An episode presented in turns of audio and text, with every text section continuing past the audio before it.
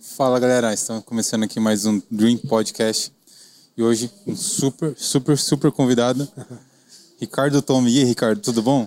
Bom dia, Bruno, tudo bem? Bom dia a todo mundo. Estamos é, aqui falar um pouco sobre tênis, sobre esporte, sobre carreira profissional, né? Pô, que legal. Ricardo, para quem não conhece o Ricardo Tombio, Ricardo se formou médico veterinário, médico veterinário. mas seguiu a carreira do tênis e chegou a número um do mundo, né, cara? Isso aí. Meu, que incrível, que incrível isso. Não, verdade. A gente conseguimos essa proeza em 2018, num torneio em Lima, né? Uhum. Disputar em Lima. E eu me sagrei campeão desse torneio. Nesse, nesse mesmo ano eu tinha sido campeão sul-americano. É, e ganhei mais dois torneios importantes aqui, um no Brasil e um fora, e que me deu essa posição no ranking aí. Permaneci uns 4, 5 meses como número um. E, e, Ricardo, eu acho muito legal que no tênis, como nos grandes esportes assim, né? A gente vê que nem aconteceu ano passado o Hamilton com o Verstappen né, na Fórmula 1. É. é essa disputa entre os tops, né? Então sempre você vê ali que tem um, um ou dois ali que há, há um confronto direto, né? Ah, você tem um, um, adversário? Tenho vários. tem alguns rivais aí que quando a gente entra na quadra é, pega fogo. Não tem favorito. E tem tipo para essa para sua carreira, pra você chegar lá no top 1, teve algum jogo muito especial ali que você lembra ali que foi tipo pegado? Eu, teve, eu vou citar dois. Legal, cara. Dois jogos que eu achei bem interessantes. Um jogo foi nessa final de Lima contra o argentino. O jogo na realidade foi 6-1, 6-3. Foi um jogo assim relativamente tranquilo para mim. Só que o que aconteceu na véspera, quando eu joguei ganhei a semifinal, a final seria num domingo certo. e marcaram para as nove da manhã. E eu tinha voo ao meio-dia e meio marcado. Ah, porque assim, quando a gente compra passagem, para o último dia do torneio, sempre dando um tempo se chegar na final, a gente. Então eu fui na direção do torneio, quando eu fui para a final, eu falei: Ó, eu tenho um voo meio-dia e meio, jogo às nove. Não dá para ser um jogo às oito? Começar mais cedo, porque aí eu fico mais tranquilo que acabar. Aí a diretora falou assim: a gente tem que falar com o seu adversário. E na realidade era um argentino. Eita. Aí fui falar com ele, é, para ajudar, né? Fui falar com ele, ó, dá pra gente adiantar o jogo amanhã um pouco mais cedo, 8 e meia, 8, 8 e meia? Ele falou, ah, não dá porque eu tô jogando duplo até tarde, vou jogar até tarde, não sei o quê, não tem jeito, não, deixe, não quis. Falei, bom, o que, que eu vou fazer, né? Se enrolar o jogo, porque às vezes o jogo demora duas, três horas, você não sabe. Aí eu falei, bom, tinha um, na, um brasileiro que estava lá que também joga com a gente, o Façan, ele é coronel do Exército, aposentado. é, legal. Ele é de Brasília até. Aí o Façan, falei, o Façan, está acontecendo isso? Ele falou, ó, você tem que traçar uma estratégia. Ele é bem estrategista, é militar. Né? Assim, chega que hora você precisa? Eu falei, é, o aeroporto dá uma hora daqui de, do clube até o aeroporto, né? Se não pegar trânsito ainda. É meio afastado de Lima. Então assim, chega 11 horas. Se der 11 horas, você sai da quadra, como tiver o jogo, você sai e pronto tenta fazer o jogo até as 11. Deu 11 horas, você entra no carro e vai embora. Aí vou fazer isso então, vamos embora. Aí chegou 9 horas, 9 horas da manhã, nada do, do argentino. 9 15 é WO, né? Tem que chegar aqui. Ele chegou 9 10 lá no clube. Putz. Vai começar o jogo, aquecimento, começou às 9 20 Eu olhei no relógio e eu joguei de relógio, normalmente eu não jogo, né? Falei, vou marcar o jogo. Falei, vou. Então eu marquei assim, falar, bom, tem que ser no máximo aqui esse primeiro set, uns 35 minutos. Aí começou o jogo, eu adiantando, acelerando, ia para a rede, é, encurtava os pontos, né? Passei zoom. Olhei no relógio, tinha mais 40 minutos para jogar o segundo set. Vamos embora, vamos rápido. Aí jogamos, pau, 6-3 para mim. Eu tinha que sair do clube assim, eu tinha marcado é, no máximo 11 horas. Acho que eu saí do clube 10 para as 11. Consegui acabar o jogo entre das 9h15 começou até 10 para as 11. Foi o tempo de, do jeito que eu estava, suado, entramos num táxi lá, fomos para o aeroporto, entrei na fila, quer dizer, peguei o voo do jeito que eu saí da quadra, entramos no, no avião e viemos embora. Caramba. Então esse aí foi um jogo assim que, quer dizer, eu tinha que ganhar e tinha que ganhar rápido, não é que eu tinha que ganhar e, e tomar um banho, ir pro hotel, nada, tinha que ganhar e pegar o avião.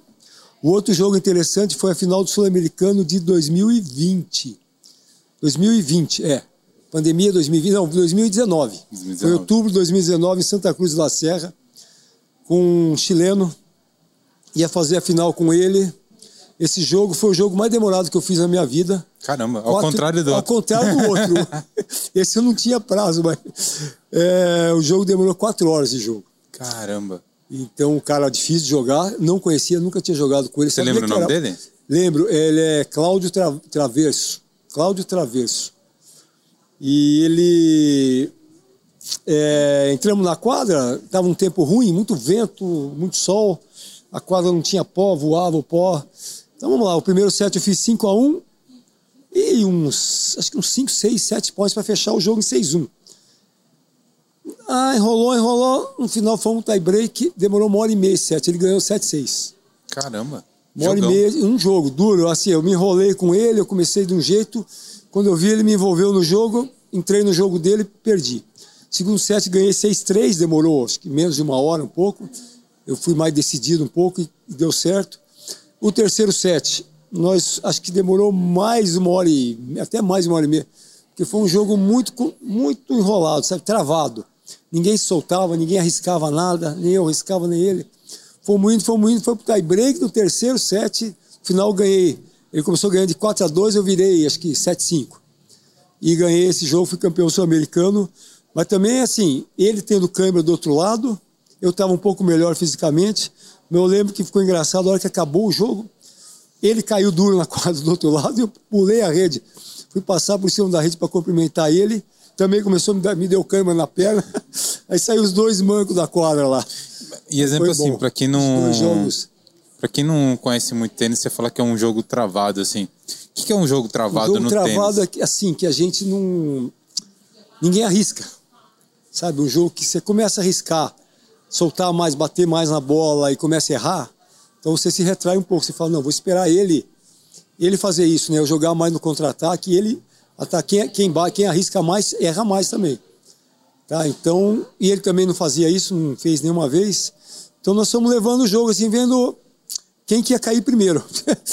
Porque o jogo foi, foi muito, muito tenso, muito, tanto mentalmente quanto fisicamente. Que hora que chegou ali num ponto assim que, que ficou mais. Que você percebeu ali que ia ser mais uma batalha mental que, que física? Quando que você percebeu isso ali? Quando eu perdi o primeiro set. Sério? que eu os primeiros estavam na minha mão, um set para ser 6-1, 6-2, sabe? Um jogo tranquilo e o segundo set. Normalmente quem ganha o primeiro set se solta mais, pode arriscar mais, sabe? A bola começa a entrar mais, aí ganha o segundo. Mas aí quando eu perdi esse primeiro que eu vi que o jogo ia ser complicado. Era um jogo que podia ser 6-1, 6-3 em, sei lá, uma hora e meia de jogo. E foi enrolando, enrolando e foi. E ninguém queria, vamos falar assim, ninguém queria largar o osso, né? Eu queria aquele título e também. Aí foi indo até o fim foi travado. Um jogo que mentalmente você fica muito tenso também.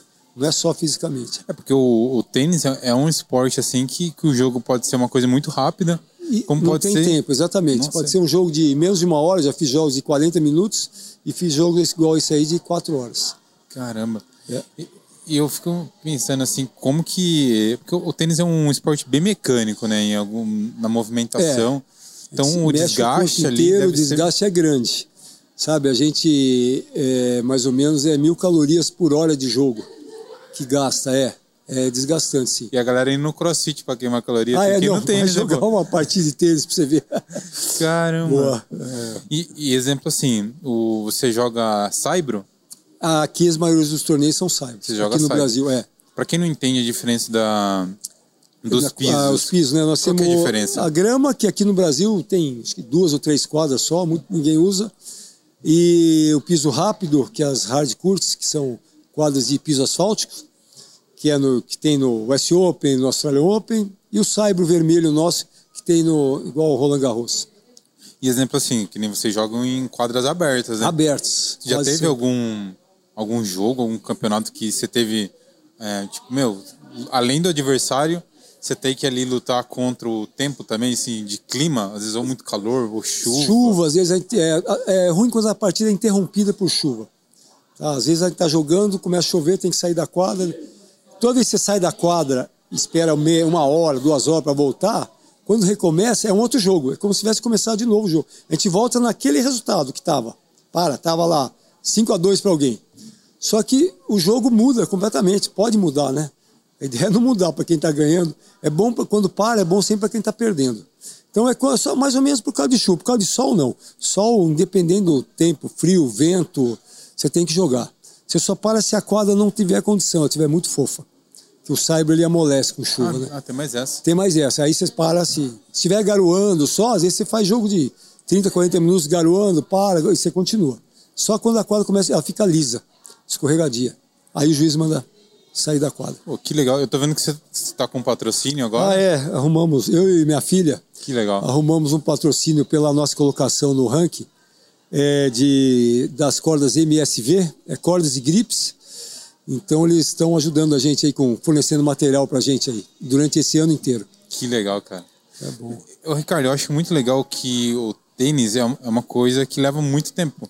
Faz quanto tempo você joga tênis já? Olha, eu descobri recentemente que eu, eu, muita gente me perguntava isso. Eu não lembrava se eu tinha 10, 8, 7, eu não lembrava. Sei que eu comecei bem novo. Aí essa semana passada, um primeiro professor meu, o filho dele, que é amigo meu, joga o circuito comigo, mandou falar: faz um vídeo, grava um vídeo pro Carmona, é o Zé Carmona o nome dele, que ele fez 53 anos de clube. Caramba! Ele vão fazer um almoço para ele no último dia 12 passado. Então grava um vídeo para ele e tal. E eu gravei um vídeo, aí eu fiquei sabendo que, porque quando ele entrou no clube, eu comecei a fazer aula com ele, que é no Monte Líbano, lá em São Paulo. E aí eu fiquei sabendo que eu comecei, estou com 60, eu comecei com 7 então, jogar. Eu não lembrava se era 7, se era 8, 10. Não 52 anos? 53 anos. 53 anos jogando tênis? É, jogando tênis. Caramba. A mesma idade que ele entrou no clube. E, como que você começou assim? Porque o, o, tênis não é igual ao futebol ali, que se dava qualquer lugar não. que você vai com a bolinha e. É, joga. não, não é assim. Você precisa. Como que você começou um no tênis? Eu... Então, Há em 53 anos. 53 anos atrás, a gente frequentava muito, eu morava do outro lado da rua do clube, do Monte Líbano, em São Paulo. Então, a gente ia, a, a rotina nossa que era escola de manhã, chegava em casa, almoçava, fazia lição de casa, pulava o muro lá, passava, tinha uma cerca de arame assim, a gente nem entrava pela portaria, só passava por baixo da cerca e ia pro clube. E só voltava à noite. Então jogava, eu nadava muito nessa época, jogava futebol, jogava basquete. E, e tênis a gente não jogava, porque o meu esporte, primeiro esporte foi natação. Que legal. Bem novo mesmo. Eu tinha, sei lá, 4, 5 anos, eu já nadava, treinava natação. Meu pai sempre foi incentivador, meu pai nadava bem e jogava tênis.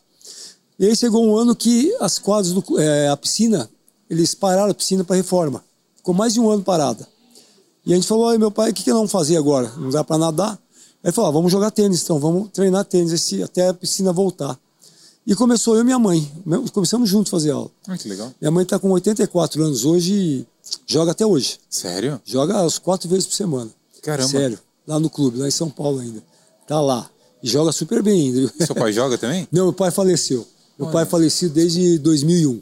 Poxa, desculpa. E a gente, não. E a gente joga, quando eu vou para São Paulo, assim, eu jogo, minha irmã joga, sabe? Família toda joga.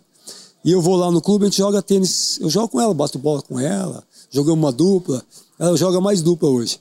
Mas é. Então, eu começamos por tênis e aí não parei mais. Eu continuei com o tênis até é, voltar, mesmo voltando à natação, voltei a nadar, né? Mas não larguei o tênis. E com o tempo fui trocando, fui gostando mais do tênis do que da natação. natação também é um esporte meio solitário, meio. É um esporte que a pessoa precisa gostar muito, não, para fazer. Ah, o tênis também, né? Porque... O tênis é individual também, depende só de você, né? Então, é, eu acho que, assim, comparando assim, o tênis eu acho mais divertido que a natação. Natação você treina sozinho, você compete com mais gente, mas você compete com bastante gente ao mesmo tempo, né? Quer dizer, aquela prova curta e acabou. E o tênis não, cada jogo é um jogo, é uma história, sabe? Você tem um, você tem um enredo ali. Lá quando você começou ali, é, você treinava muito sozinho ou você ali você tinha essa conexão ali naquele momento ali com sua mãe? Com não, eu fiz muitas aulas com a minha mãe. A gente jogou muito tempo junto, é. Você tinha esse momento ali tinha com ela? junto, junto. Legal. Até, até, hoje, assim, quando a gente se encontra, a gente sempre, ou ela vem, às vezes, quando ela vem me visitar aqui, ela, a gente bate uma bolinha aqui também. E como é que ela recebeu a notícia quando você ficou em primeiro lá no mundo? Ah, nossa, eu saí na revista do clube, fizeram reportagem de capa lá da do mundo, porque eu jogo até hoje interclubes pro Monte Líbano. Ah, que legal. É, então, é, fizeram uma reportagem bacana. Nossa, todo mundo mandaram mensagem, foi muito bacana. Ela deve ter Ah, ela gostou bastante. Ah, que legal, cara. Com certeza. E, e, como, e como que você parou de jogar tênis? Onde você chegou a parar? E depois Sei. você foi fazer faculdade de veterinária? Então, vamos... Você, é... Não sei ali também se já... Quando você começou a jogar ali seus oito, nove anos, você comentou? É, sete anos. Sete, anos. Você já tinha essa, essa facilidade do, de... da bola ali? Não, não. Eu nunca fui um cara assim muito habilidoso. Quando comecei, eu lembro que eu treinava nato, duro. Né? É, é. Eu não tinha um talento nato para tênis. Eu lembro que eu treinava bastante. Tinha outros garotos da minha idade que jogavam junto, que eu achei que eles, eles tinham muito mais facilidade. Eu demorei ganhar ganhar deles, sabe? começar a ganhar jogos. Então eu sei que eu tive que treinar e, e treinava bastante mesmo. E então quando eu morava em São Paulo, né, até os eu morei em São Paulo até os me formar, me formei novo com 21 anos em veterinária. E foi o seguinte, até os, eu entrei na faculdade com 17. Caramba. Então é, até os 17 anos. Você fez faculdade onde? Eu fiz na USP em São Paulo, veterinária. Caramba. Formei em 83, é. Então foi assim, eu estudava, nunca fui um aluno Exemplar? exemplar, sempre no meio ali, pra, eu estudava o suficiente para passar de ano. Aí chegou no terceiro colegial, meu pai falou assim para mim: O que, que, você vai fazer se, se eu quero. Porque eu já estava jogando bem, eu estava com 17 anos, 16 para 17. Ele falou: Você quer ir fazer uma clínica fora ou sair jogar torneios fora? O que, que você vai fazer né, da vida? Eu falei: Ah, e eu gostava de, veterinário, sempre gostei. Sempre meu avô tinha um sítio aqui no Joaquim Távora, no interior do Paraná. Todas as férias eu ia lá e gostava de, de bicho, de cavalo. Que legal. Então eu falei, ah, pai, vou fazer, vou prestar veterinária na USP, que só tinha três faculdades aqui, não tinha faculdade particular. Era USP, Unesp, Botucatu ou Jabuticabal. Três faculdades de veterinária no estado.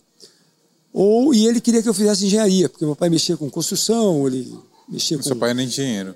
Ele não era engenheiro. Ele comprava um terreno, construía, vendia, comprava, mexia com isso aí. Então eu falei, ah, então vou fazer o seguinte, pai, vou prestar engenharia, eu prestei na FAAP e no Mackenzie. E vou prestar é, medicina veterinária na USP. E se eu não entrar em nenhuma, eu vou sair jogar tênis. Vou fazer uma, sei lá, um. Ia focar na carreira. Ia focar na carreira. Caramba. Então tinha essas opções. Aí no final o que aconteceu? Eu entrei nas três. Eita. Entrei em veterinária, entrei na Mackenzie na FAAP. Aí optei por veterinária e era período integral. E eu não parei de jogar nessa faculdade, fazia faculdade de manhã à tarde, e a tardezinha, final da tarde ia pro clube é, e terminava lá. Caramba.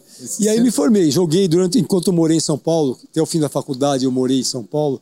Joguei, foi um dos melhores anos de tênis que eu tive, assim, de, em termos de, de técnica, resultados é bons, é. Só que naquela época tinha muito poucos torneios. Poucos, joguei um ou outro profissional, algum qualify, era muito poucos. Então eu optei mais em me formar mesmo.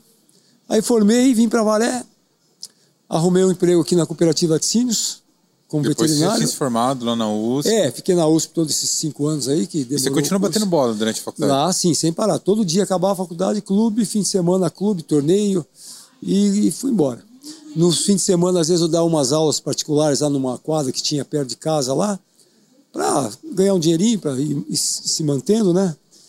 Quando me formei, vim para Varé, arrumei um emprego aqui na cooperativa e estou até hoje aqui.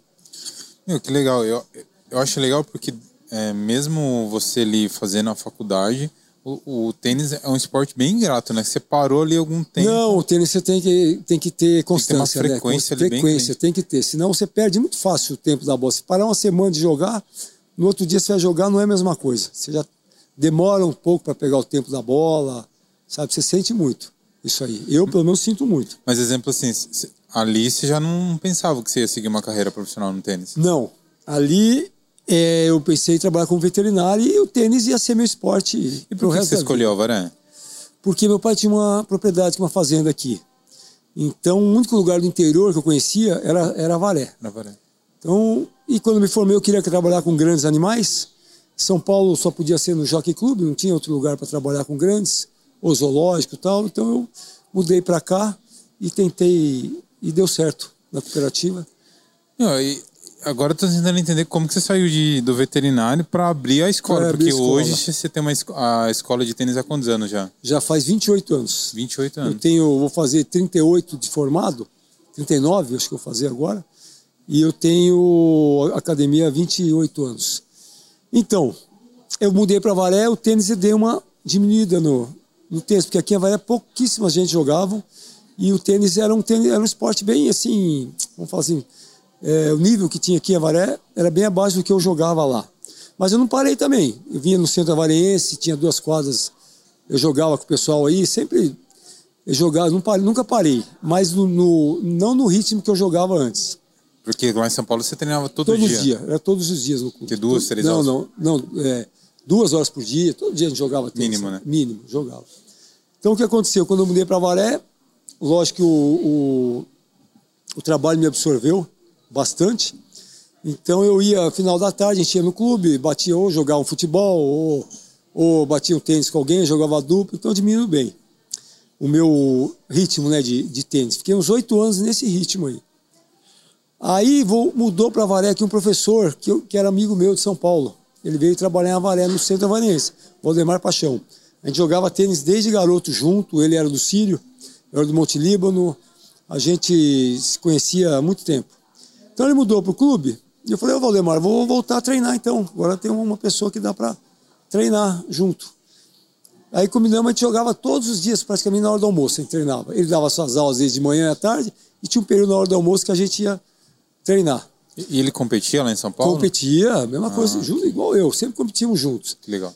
E aí nós, eu voltei a competir nessa época, com ele aqui. E, e ele formou muita gente boa no clube lá de tenistas, então o tênis deu uma crescida boa aqui a Varé. Tanto em número, em qualidade, como em quantidade de jogadores. Você lembra que ano que era isso? Isso foi em, em eu, eu abri em 90, devia ser em 91, mais ou menos, 90, 91. Nossa, bastante tempo. É, faz tempo.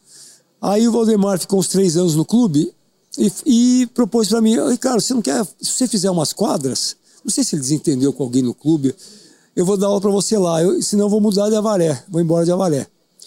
Eu falei, ô Valdemar, então peraí, né, vamos ver. Aí eu fui atrás de terreno, me interessou, sabe? Falei, puxa vida, tem muita gente jogando e o clube só com duas quadras era muito pouco, pela Sim. quantidade de garotada que Sim. tinha e tal. Aí eu vou levar atrás, fui atrás de uns terrenos lá no, onde tem a academia hoje, e deu sorte de eu encontrar o seu Carlos Ramírez, que era o proprietário do terreno. E eu não tinha dinheiro para construir a academia e comprar o terreno. Eu tinha certo. dinheiro para comprar o terreno ou para fazer as quadras. Era um, um, um dos dois. Um dos dois. Aí eu falei, o seu Carlos, seu Carlos, acontece assim, assim, assado. Aí ele falou, não, vou, vou, vou fazer um negócio bom para você. Tem aqui esses 10 lotes, né, que é uma área que eu tenho até hoje, 3.600 metros quadrados lá. Isso é grande lá, hein? É grande. A quadra de tênis é, ocupa quase 800 metros cada quadra. É grande. Ele falou, tem esses terrenos, o que eu vou fazer para você? Você, é, você pode comprar me pagar em seis pagamentos anuais. Se você quiser, dividimos o valor lá. Naquela época eu lembro que estava mudando é, o, é, o RV, real, estava mudando para o real. Tinha, era tudo um para um, o dólar uhum. para o RV. Então ele fez um preço em dólar para mim. E eu podia pagar em seis anos ou no final, se eu não, não quisesse, não, tivesse, não ficasse bom o negócio, não fosse um negócio bom, eu podia largar lá e não pagava nada para ele. Ou eu pagava parceladinho, subia um pouquinho por ano, eu lembro, Aí eu sei que no segundo ano eu já paguei ele. Terminei de pagar tudo, consegui pagar. Foi tão bom assim, o pessoal foi. É, foi muita gente pro tênis, o pessoal gostou muito e em Isso dois 90, anos eu paguei ele, 92, 94. 94. É. Meu, mas e Ricardo, como é que foi para mudar para lá? Porque hoje ali, hoje tá 2022, tá começando ali já ter um bairro ali. Nossa, como, cresceu como muito. Na? Olha, na época eu lembro que quando ele mostrou o terreno, eu quase que virei as costas e fui embora, porque tinha uma erosão que descia toda a água lá do perto do castelinho ali do posto. Caramba. Descia no meio, cortava o terreno no meio, assim, acho que tinha uns 6, 7 metros de altura, um buraco lá. Caramba. Falei, seu Carlos, e essa água? Falei, não, que nós damos um jeito, a gente fala com o prefeito lá, era o Miguel Paulucci, né? Na hum. época, ele desvia a água para lá, não sei o que, a gente. Falei, ah, então tá bom, né? Vamos fazer. Aí terraplanagem, tampa o buraco e máquina e tal. Falei, tá bom, vamos, vamos encarar. Fizemos. Foi uma obra grande. Foi uma obra grande. Aí o Ricardo Salles foi o, um engenheiro, ele projetou pra gente lá a posição das quadras, fez um, um bar no alto para que tenha visão para todas as quadras. É, ficou bacana, ficou muito bom o projeto lá. Na época lá não, não, existia casas ali ao redor? Muito poucas. Nossa, tinha campinho, tanto é que a garotada em frente tinha um terrenão grande, fizeram um campo de futebol, jogavam tênis, depois iam brincar lá no campo. Tinha muito poucas casas.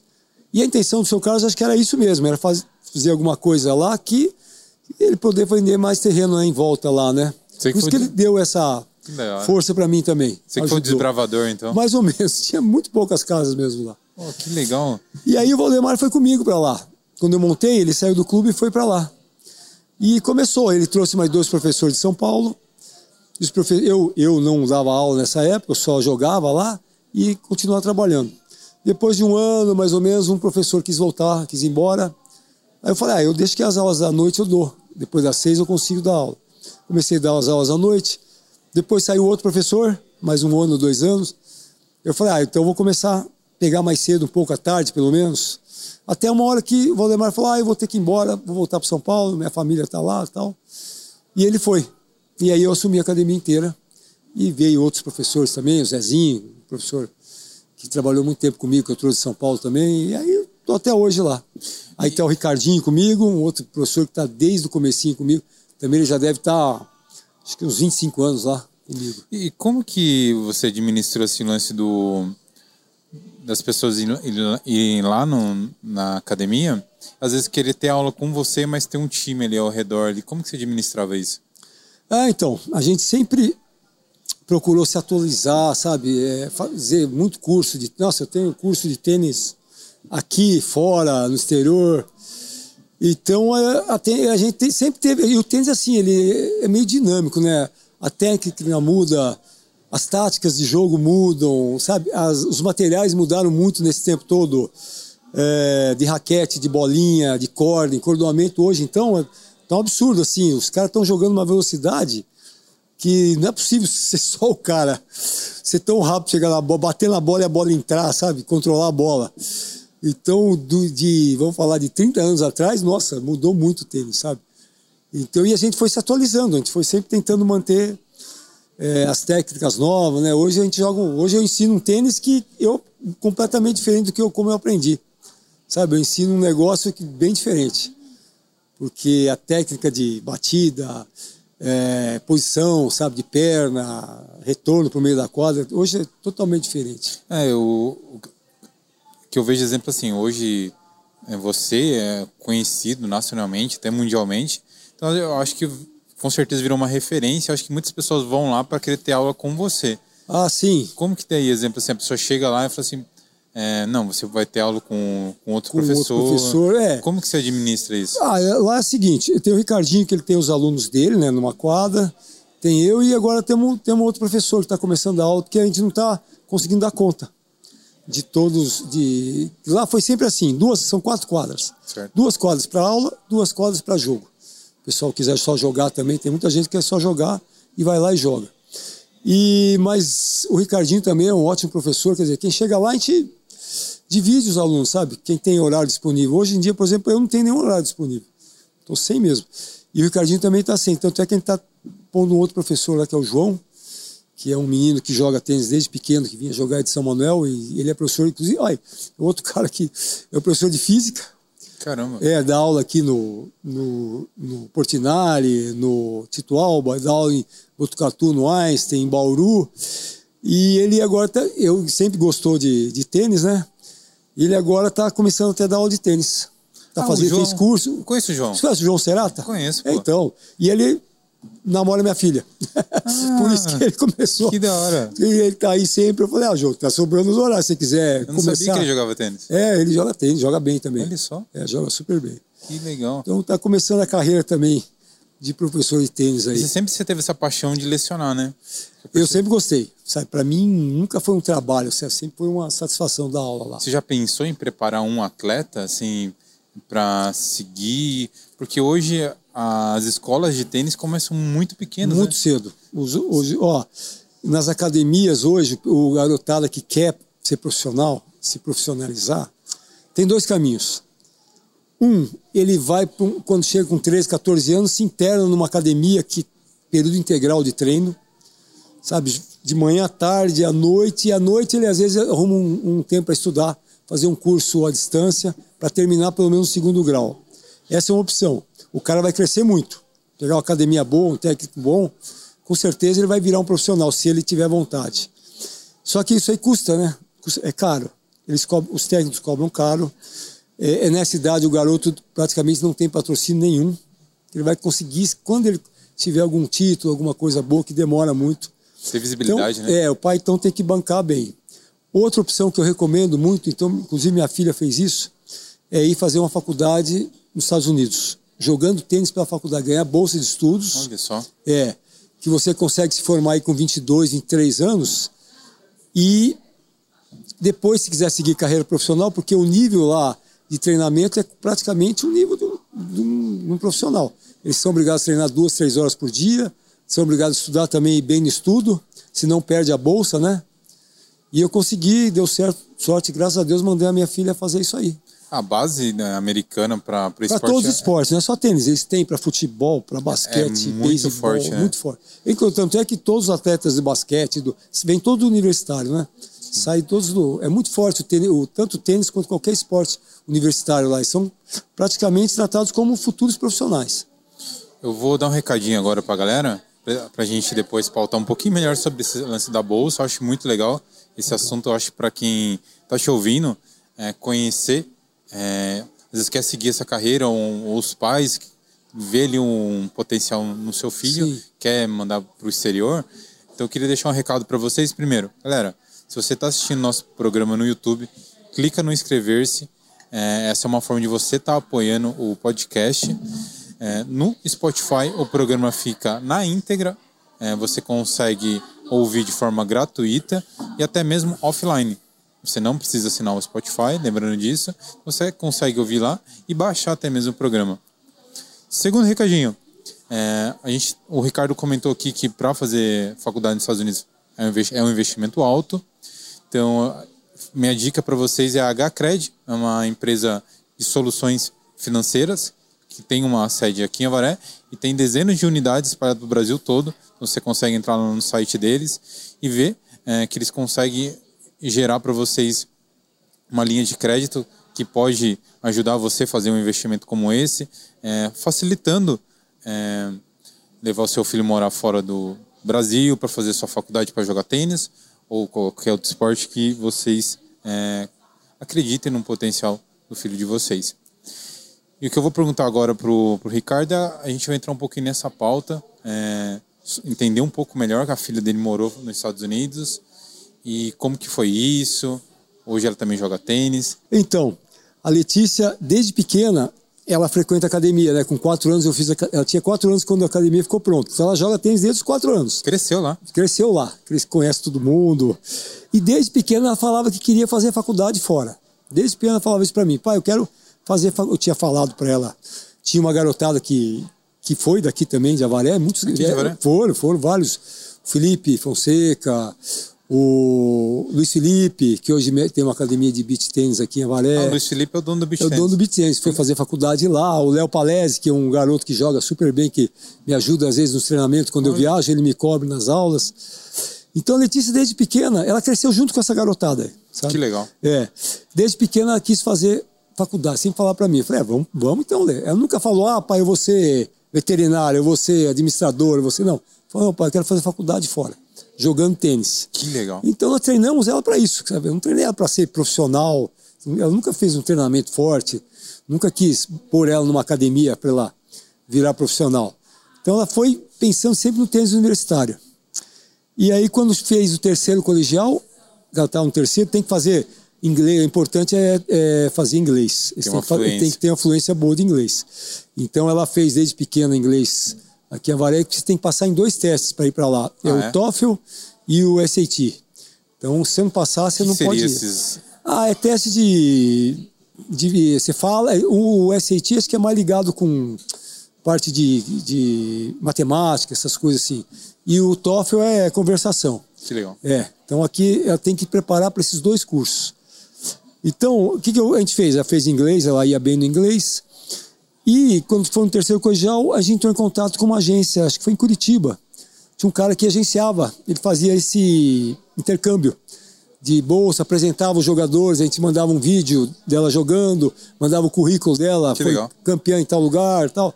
Mandava o currículo escolar também, que é importante, não, não vai mal aluno, eles não pegam, tem que ter um currículo escolar bom. E aí a gente começou, por intermédio dele, começou a mandar vídeos para várias universidades dos Estados Unidos. Que legal. E, e entrou e era assim, ela se formou aqui em, em dezembro. E lá nos Estados Unidos começa o ano em agosto.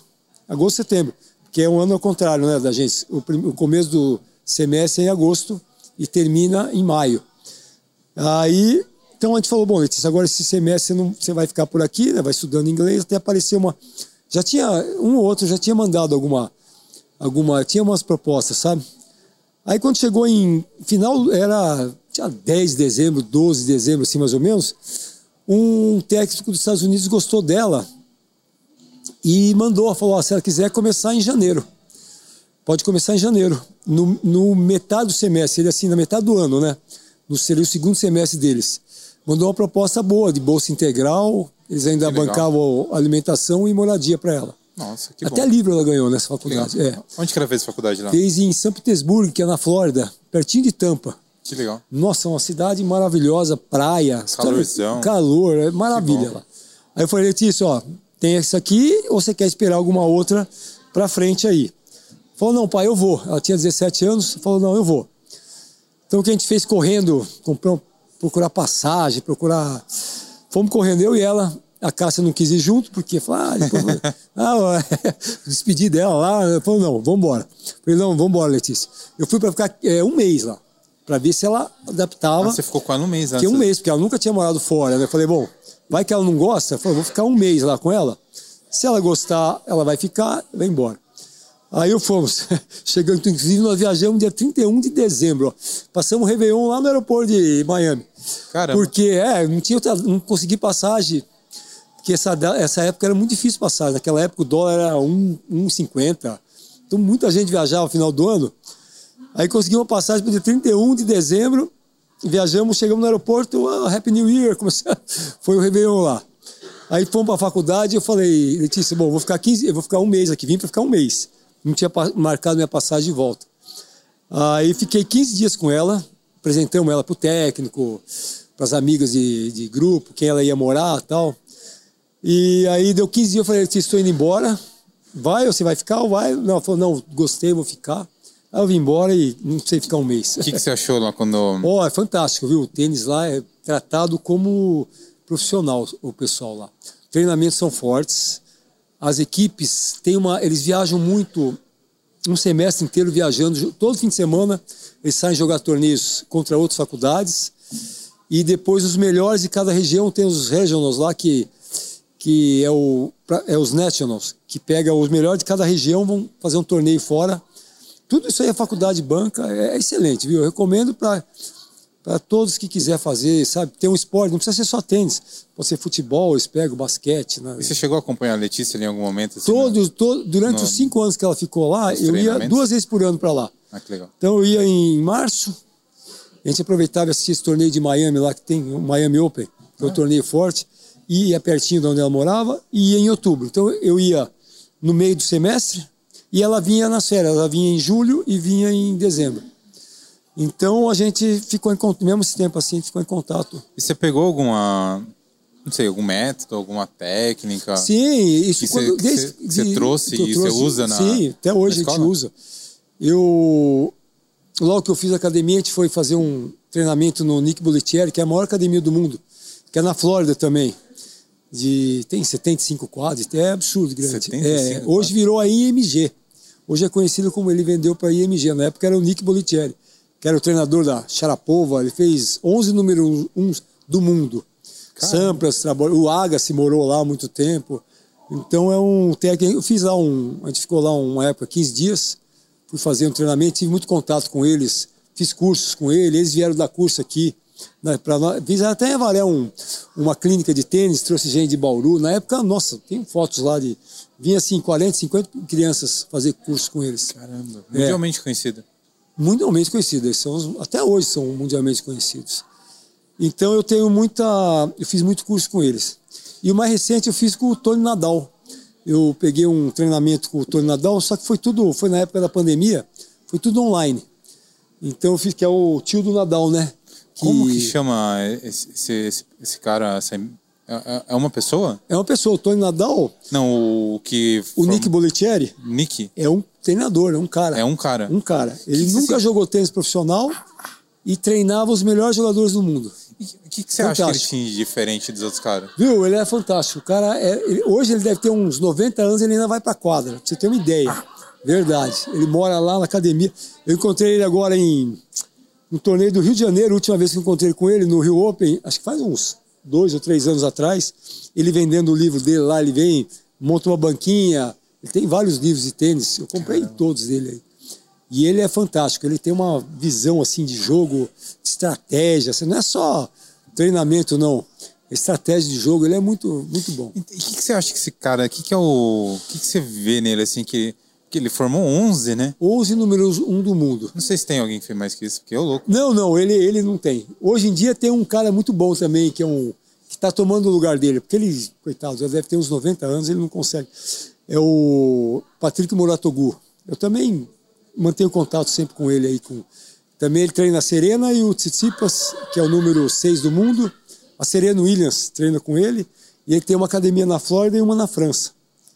Então eu pretendo visitar ele quando eu for viajar de novo, pretendo fazer uma visita numa das academias.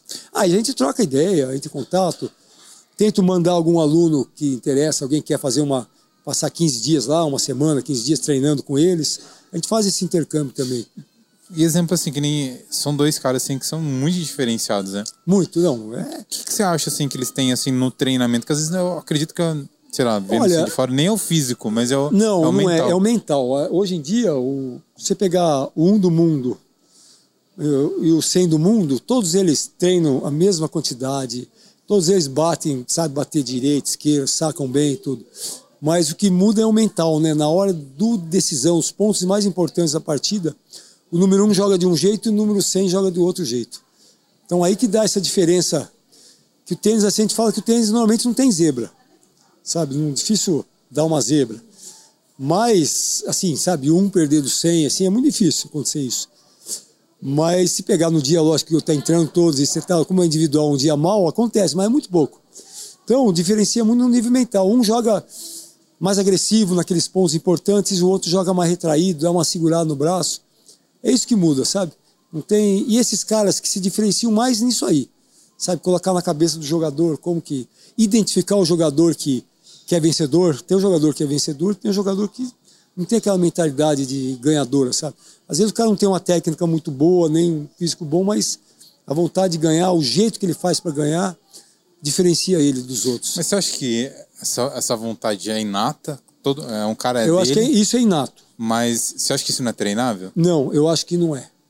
Eu acho que não é. A vontade de ganhar? É vontade de ganhar. Isso eu vejo, ela está na genética mesmo, eu acho. Isso eu vejo até na veterinária isso aí. Os cavalos de corrida, os puro sangue inglês, todos eles correm, treinam também. Mas tem aquele cavalo que não não admite ver o outro na frente dele, sabe? Quando ele começa a chegar, ele dá uma esticada, ele dá um, murcha a orelha, sabe? põe a orelha para trás e estica o pescoço para não deixar o outro passar. Isso aí eu sei porque eu acompanhei corridas no jockey lá, eu gostava de frequentar, não por causa da corrida, mas por causa dos cavalos lá que eu gostava muito. E eu vi, tem o cavalo que é vencedor. E no, acho que em todos os esportes tem. O cara que gosta mais de ganhar do que o. Não adianta você treinar igual, mas na hora do jogo, aquele cara que tem mais vontade, não desiste, sabe? O cara mais persistente é o que vai ganhar o jogo. Você acha que a diferença do campeão é que ele gosta mais. Ele, ele, ele, ele odeia mais, vamos dizer assim, perder que ganhar? Muito, não, com certeza. Esse sentimento, assim, não admite ele, a derrota? Ele não admite derrota, lógico que ele vai perder, no tênis a gente perde muito, mas ele não deixa, um, não te dá um ponto de graça, sabe? Não abaixa a cabeça. Tá perdendo o jogo, ele dá um jeito de virar. A gente viu agora recente no Alberto da Austrália, o Nadal, fazendo a final com o Russo, o número 2 lá, o, o Medvedev. O Nadal saiu perdendo 2 sets a 0. O Nadal tem 36 anos, o Russo tem 26, tem 10 anos de diferença entre eles. Foi perdendo 2 sets a 0, consegui jogando mal e o outro jogando muito bem. Ele teve a persistência, não desistiu nenhum ponto, perdendo o terceiro set, que aí acabava o jogo se ele perdia, são melhores de cinco sets. O Russo teve lá uma vantagem para fazer 4 a 2 no terceiro set e liquidar o jogo. Nadal conseguiu ganhar aquele set, ganhar o terceiro e, e o final. Com um físico muito pior que o do Russo, mas a vontade de ganhar dele superou qualquer dor, qualquer, sabe, que ele estava tendo na hora. Então esse aí você vê, na, você vê por aí. O Nadal é um cara, é um vencedor, né? Um cara que, puxa vida, tem o maior número de títulos de Grand Slam, né? E um cara que não tem uma técnica, fala para ele que tem uma técnica apurada, ele ganha muito no físico e no mental. Ele, ele, a técnica dele é inferior ao Djokovic ou a do Federer, que é os, o Big Three que a gente fala, né? Uhum. Mas ele tem uma vontade de ganhar impressionante. Fora de sério. E como que, ah, meu, você chegou no, né? Você é referência mundial no tênis dentro da sua categoria. Sim. E como que que, que uma pessoa é, descobre, se, nem sei se é descobrir, mas como que a pessoa que às vezes não tem tanto essa garra consegue evoluindo então, no jogo dela ou na vida mesmo? Na vida, é, isso aí vale pra vida, né? Não é só é. pro tênis, né? Essa resiliência. É, resiliência, você tem que ter, a gente chama no tênis consistência, né? Consistência é aquele cara que não erra, né? Joga mais uma, joga mais uma, joga mais uma. Então, é, lógico, cada é, é individual, cada pessoa é, joga de um jeito, tem uma maneira de jogar. Às vezes, a pessoa dentro da quadra é uma pessoa, fora da quadra é outra. A gente vê muito disso, sabe? Então, você tem que tentar pegar a deficiência de cada um e a virtude também. Então, o que, você tem que fazer? Você tem que trabalhar a, a virtude da pessoa, né, do, da, do tenista, fazer melhor. Você não pode, por exemplo, ah, ela bate muito bem a direita, vamos treinar só a esquerda que é fraco. Não, você tem que treinar, melhorar a deficiência e fazer a, direita continuar forte. Então você tem que treinar, às vezes, mais a direita do que a esquerda, porque ela, ela ganha pontos com aquele, com aquele golpe. O que você tem que fazer é deixar de perder pontos com o golpe pior. Entendeu? É. Não sei se expliquei bem assim. É, é trabalhar, é trabalhar o, o, bom, os pontos fracos, ponto mas não, fra... mas e não, não deixar de melhorar o bom também. Porque o bom é que ele vai. Quando chegar no jogo, naquela hora mais importante, ponto decisivo, você vai ganhar o ponto com a sua melhor bola. Então você não vai bater uma bola que você nunca fez na vida naquela hora. Você vai bater aquela bola que você tem confiança e sabe que você vai acertar. E exemplo assim, é, a gente teve, eu acho que foi 98, né? A onda do Guga, a gente tá falando muito da Nossa, resiliência.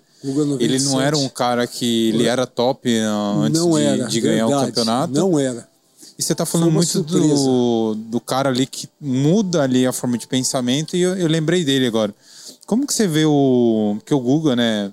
Para todo brasileiro, que quando se fala de tênis, lembra do Guga. Igual fala de boxe, lembra do Popó. Sim. Então, automobilismo Ayrton Senna, né? Então, e o Guga é um cara super recente e ele quando ele foi campeão, né? Ele não era antes. Ninguém esperava. Como que você acha que foi essa mudança mental? De cabeça, foi mental. O Guga foi assim, eu lembro que ele ganhou 97 Roland Garros com 20 anos, primeira vez.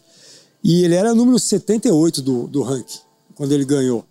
E eu lembro que eu fui no simpósio de tênis em São Paulo, e o Marcelo Merck dava esse simpósio lá, que era um, é um ele tinha uma academia grande em São Paulo, um ex-jogador profissional, bom técnico também, treinou Miligene, treinou muita gente boa. E esse ano ele falou para mim assim, para mim, falou para todo mundo, é, nos próximos 10 anos não tem nenhum brasileiro, um juvenil, um garoto que pode se destacar no tênis. Olha, se um ano antes ele ganhar Roland Garros. No, ano que, no outro ano o Guga apareceu e ganhou e se manteve, né? Depois que ele ganhou, ele cresceu, cresceu tanto mentalmente, nem ele acreditava. Ele conta no livro dele que ele ele foi, ele tinha passagem comprada para a segunda semana, que era as oitavas de final, para jogar um outro torneio em outro lugar, porque ele, ele ia pegar, ele pegou, se não me engano, três números um, um do mundo lá, daquele, na chave dele. Ele ganhou de três jogadores que foram número um. Ah. Então ele já tinha passagem comprada para outra semana. Então ele foi ganhando, ganhou do Kafelnikov, que era o número um, ganhou do Thomas Mans, que era o rei do Saibro, o melhor jogador do Saibro que já tinha tido na época. E foi indo, quer dizer, então cada jogo ele foi ganhando confiança. E não é que o jogo dele melhorou, a cabeça dele melhorou. Ele viu que dava para ganhar de jogadores bem superiores a ele. Caramba. E ele não parou mais até chegar no número um do mundo, em 2000. 2001, ele foi o número um do mundo. Como que é a decisão, né? Porque eu vejo assim que é, é, muito louco o tênis, assim, porque é, é muito rápido a decisão ali, a tomada de decisão. É, muito... é, é uma viradinha Não, ali no é punho um... que muda tudo, né? A, boa, a velocidade que... você tomar, você tem que tomar. Cada ponto você tem que tomar várias decisões. Como que a bola vem de um jeito, você já tem, quando ela está vindo, você já tem que saber o que você vai fazer Isso com ela. Perguntar. Você tem que saber se você vai jogar no mesmo lado, se vai jogar do outro lado, se vai dar uma curta, o que, que você vai fazer.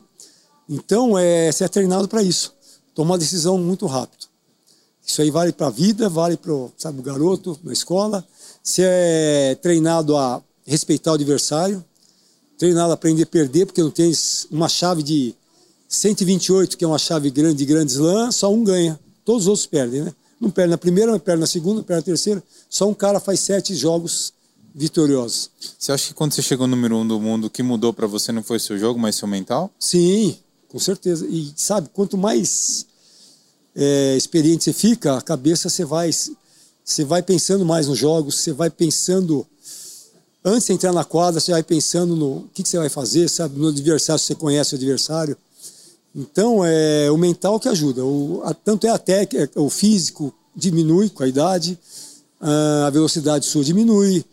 Então, mas a, a cabeça parece que melhora. Teve algum momento ali, algum, sei lá, uma experiência, alguma coisa que você leu, vivenciou, que te fez ter essa mudança? Porque você, você já jogava tênis há mais de 30 anos quando você chegou, né? Ah, sim. Como jogava... que foi isso daí? Você teve ah, sim. Ah, deve ter, como aconteceu com eu, o Guga, eu né, acho que, que, hoje, virou. é, hoje, mesmo com meus 60 anos, eu jogo melhor quando eu tinha 17, 18 anos. Não. A minha boa, antes eu sacava muito melhor, muito mais rápido, mas minha cabeça hoje é outra, completamente. Eu jogo os pontos com muito mais calma, sabe? Trabalho, mesmo jogando mal, eu consigo me endireitar na quadra, sabe? Eu consigo sair de um, uma situação ruim, mudar o jogo, sabe? Fazer um jogo diferente do que eu estou fazendo, que não está dando. Eu consigo ver o jogo muito melhor do que antes. Antes eu sacava em jogar, sacar forte, ganhar o ponto logo. Hoje não, hoje eu traço uma estratégia, se não dá certo, eu consigo mudar ela durante o ponto. Então a gente cresce muito nisso aí, sabe? Experiência que a gente, jogo a jogo, a gente. No texto a gente fala assim que a gente nunca perde. Ou a gente ganha ou a gente aprende. Então, você ganha o jogo ou você aprende, você perdeu, alguma coisa dá para tirar a lição do, daquela derrota. Então eu passo isso para os jogadores. Ó, você não, não, é que você perdeu, você não perdeu, você aprendeu. Você vai aprender que a próxima vez você fez isso, isso, isso, você vai tentar não fazer. Tá? Reverter essa situação. Mesmo que ela esteja contra você tal, você vai ter que achar um jeito. Porque na, o tenista está na quadra, você não pode. Não, tem instrução, você não pode passar instrução para ele. Então ele mesmo é proibido isso aí no tênis. Olha. É, é proibido o técnico, a não ser em jogos por equipe. Por equipe e, pode. E, quando, porque eu vejo assim que o técnico fica assistindo o jogo da arquibancada e rola uns olhares, né? Não, então, eles tentam, eles tentam, tanto é que isso aí é, é coach, chama, é uma violação. O, o jogador pode tomar advertência por causa disso, para perder ponto. E já rolou agora, teve os problemas agora recentes do Tsitsipas com o pai dele, o pai dele que é o técnico, né? Ele ia pro, pro vestiário, às vezes, pro... ele tem direito de sair uma vez durante a partida. Então ele ia falando que ia no banheiro e disse que ele levava o celular escondido e, e o pai, porque eles, eles filmaram o pai dele digitando enquanto ele estava no banheiro, achava que estava falando para ele passando instrução. Mas isso aí é proibido no tênis. A não ser por equipe, quando é jogos por equipe, tem um técnico que fica no banco, pode dar instrução, os dois lados, né? Porque tem jogadores que têm técnico, tem jogadores que não têm técnico, não viajam com técnico. Então fica meio desproporcional. Mas é, você está falando de experiência e eu, eu vejo isso no meu trabalho, sabe? Hoje quando eu comecei a fotografar, tipo, ah, 12 anos então. atrás, é, era um. Até o volume de fotos né, que, a gente, que eu faço hoje é totalmente diferente. Eu chegava exausto, cara. Sim, exausto, nova... exausto. Levava um monte de Um monte de coisa que não usava às vezes. E chegava em casa, parecia que eu tinha feito o treino da vida, né? É verdade. Isso aí. aí hoje eu, eu levo, vou com muito menos coisas, muito mais tranquilo. É, é me divirto, meus trabalhos, tem uma. É outra coisa. Casamento. É, é a mesma coisa. Tênis é a mesma coisa, você vai evoluindo com o tempo, né? Você não consegue jogar, mas você, você faz o, o necessário, né, para ganhar o jogo. E o que eu... Você não precisa muita força, às vezes. E, e eu, o que você falou, também trago no meu trabalho, é o você prever, às vezes, o que vai acontecer. Então, eu tô num casamento, eu vejo, putz, eu tenho, se eu ficar aqui, eu sei que alguma coisa vai acontecer ali. Hum. você sabe, você prevê, né, o que vai, alguma situação. Falou, deixa eu ficar aqui que eu vou pegar uma foto é... boa. E eu acho que o tênis é a mesma coisa. É você tá ali consciente, você começa a entender a leitura você corporal. Tem que ler, você tem que ler o adversário, se ele está cansando ou não, se ele está cansado no meio da partida, você mudar um pouco sua estratégia. Você tem que ver se ele, ele mudou o jogo. A hora que ele muda o jogo, fala, você está ganhando a partida. O cara não vai ficar. Você está ganhando 6-1 no primeiro set. O cara não vai jogar o segundo set do mesmo jeito que jogou. Ele com certeza vai mudar, vai levantar a bola, vai vir para a rede, fazer uma coisa diferente do que ele está fazendo. E você tem que estar tá pronto para isso, para ver o que ele vai fazer e fazer um antijogo do que ele. Então, tem tudo isso aí. É, É experiência, né? Experiência, experiência de vida é, é tudo, né? É. e a gente tenta passar para os mais novos que não tem ainda, né? É que nem eu sempre falo, meu, aprenda com os erros dos outros. Com né? os erros, exatamente. Porque a gente está errando o tempo inteiro. Para você não, não fazer a mesma coisa. Hoje, exemplo assim, é, nas viagens, eu não sei se você leva a sua família, mas é, como que é isso para vocês? Ah, é, esposa, filho? Hoje em dia. Agora, agora o João, agora né? Agora o João até já foi no, no último brasileiro que eu ganhei lá em Itajaí, o João também foi junto. Viu? É assim, é, eu gosto de viajar, jogar e eu costumo levar sempre minha família, sempre que dá. Letícia às vezes pode ir, às vezes não. Agora a Letícia está jogando também, tem a categoria dela 30 anos, ela já tem 31. Então ela está jogando os torneios da ITF, que a gente joga também. que legal. Por idade, é. Então, é, eu sempre a Cássia fica comigo na academia, toma conta lá da parte do bar, da administração, tudo que eu fico na quadra, sabe? Eu não, não dou muito palpite ali em cima. e ela que cuida, e cuida muito bem, por sinal. E a Letícia dá as aulas de inglês dela, tem uma escola de inglês ali que ela Legal. montou, é, e treina também com a gente, tu tá sempre lá, participando lá. Então toda vez que eu viajo eu tento levar, a Cássia sempre vai comigo, e a gente aproveita para porque os torneios normalmente são lugares bons, viu? Então a gente aproveita para passear uma semaninha e, e jogar durante o torneio. Fica, ficou bem mais leve então para você. É, ficou. Agora a gente tá conseguindo sair mais, né? Tem alguém que me substitui aí tudo. E a gente pode falar o quê? Que é muito prazeroso, além de ser. Então, o que, você está planejando agora? Você está com um patrocinador? Estamos tá- agora com. O que você está planejando um agora? apoio aqui 2022, do 2023? MSV né, das cordas. Eu tenho agora um torneio, primeiro torneio. Eu estou com uma dúvida de um torneio agora que eu tô. Eu tenho um mundial da gente que é em Palm Beach, na Flórida, em maio. Que chique. É, isso é chique, isso é bacana. e eu queria jogar, me inscrevi na equipe, só que na minha idade, 60 anos, não deu equipe. Pouca, ninguém se inscreveu. Fiquei sozinho, não tem que ser quatro na equipe. Porque são simples e duplas. Você uhum. joga a semana inteira. E aí eu tive um convite agora, hoje, da equipe de 55, que tem um jogador que não vai, e eles me convidaram para jogar. Olha. Então agora chegando em casa eu vou ver com a esposa se a gente vai, vai poder ir nessa data. Então seria esse o primeiro em maio, não tem nenhum torneio previsto antes. E aí logo depois tem o torneio de Brasília, que é o torneio aqui que, mais dá ponta aqui no. Um dos que mais pontua aqui no Brasil. E em junho tem de Lima, no Peru, que é um torneio muito importante para jogar, eu preciso jogar lá. Lá ganha bastante ponto. Eu quero ver se até meio do ano, não sei, mas pelo menos até o final do ano eu entro entre os cinco do mundo aí de novo, volto o ranking. O lance da pandemia atrapalhou bastante, né? A pandemia me atrapalhou muito, porque a gente não pôde viajar para fora, os torneios aqui também diminuíram muitos, por causa das restrições, né? E os clubes não aceitavam gente de fora, jogadores e tal, então eu caí para 16, estou em 16 hoje, mas eu pretendo avançar aí o mais rápido possível aí. É, eu acho que é legal até você explicar para a galera o, o, lance dos pontos. Ah, então, a pontuação é, do ITF. Eu acho que o fluxo de, de campeonatos fora do Brasil é muito maior muito que maior, aqui, né? Muito maior. Eu estou olhando o calendário aí, eu li a semana, tá tendo torneios importantes nos Estados Unidos, Europa, é, França tem os torneios muito importantes, Alemanha, que são os melhores de ranking, são os alemães, franceses, que estão os primeiros na frente do ranking, os americanos. Então, é, a pontuação é feita da seguinte maneira no ranking da ITF. Conta os quatro melhores resultados que você tem nas últimas 52 semanas, período de um ano. Então, cada vez que você deixa de é, é, cobrir, é, você tem que. A gente fala assim que a gente tem que. É, não é. A gente tem que trocar resultado. Então, o que a gente faz? Vamos falar que eu ganhei o último sul-americano. Então, se eu ganhar o último sul-americano, eu não perco aqueles pontos. Qualquer posição que eu, que eu chegue atrás do primeiro lugar, eu perco ponto. Então aquele resultado já não é o meu melhor resultado. Aí entra um outro resultado. Então você tem que sempre manter quatro resultados bons durante o ano inteiro. Para você se manter é, bom, bem no ranking. Entendi. Mas eu acho que a partir de maio e junho eu começo a jogar mais. Eu, eu consigo recuperar essa posição. Da hora.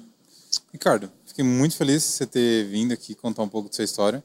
Obrigado, é. eu também, Bruno. Aqui é, tem alguma contente. pergunta aí que eu não tenha feito que você gostaria de levantar alguma, algum assunto? Não, acho que a gente falou bastante sobre tênis, sobre profissão, né?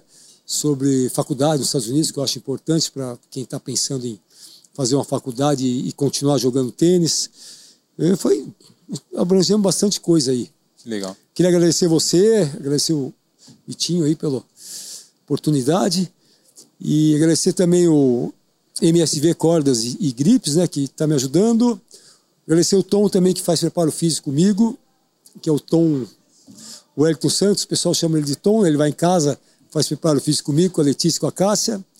E a Gabriela Guido, que faz pilates comigo também, sempre me, me põe em dia aí para depois dos torneios aí, me deixa em forma aí para continuar jogando. Pô, animal. É, gente, é isso. Não se esqueçam, se inscrevam no nosso canal, é, sigam a gente no, no Spotify e no Instagram também. É, você quer conhecer meu trabalho também, segue lá, o Bruno Loureiro. Lá você vai ver meus trabalhos com casamento, com ensaios, com eventos. E quero fazer um convite é, para vocês conhecerem também o perfil do nosso patrocinador da Ótica Vitória. Inclusive, esse óculos é, é de lá. É, sou cliente antes de gente, há muito tempo antes mesmo de a gente ter o podcast. Então, um abraço para Jéssica, para o Gabriel, para o Ricardo e para o João. Estou tentando convencer o João Ortega para vir na entrevista aqui. É, um cara tem uma história incrível de vida aí. Ah, ô, ô, João, pode vir que é muito bom aqui. Você fica muito à vontade. E o João tem uma história incrível, tem inúmeros empreendimentos aqui na cidade. Então, fica o convite aí para o João Ortega. E, gente, é isso. Brigadão, até o próximo programa e tamo junto. Junto. tchau, tchau. Boa, Bruno.